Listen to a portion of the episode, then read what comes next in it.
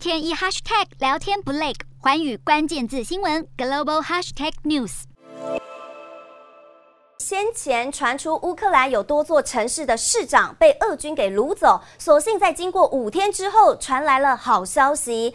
南部大城梅利托波尔市的市长费多罗夫他已经获释。好，根据外媒和乌克兰国防部官员的表示。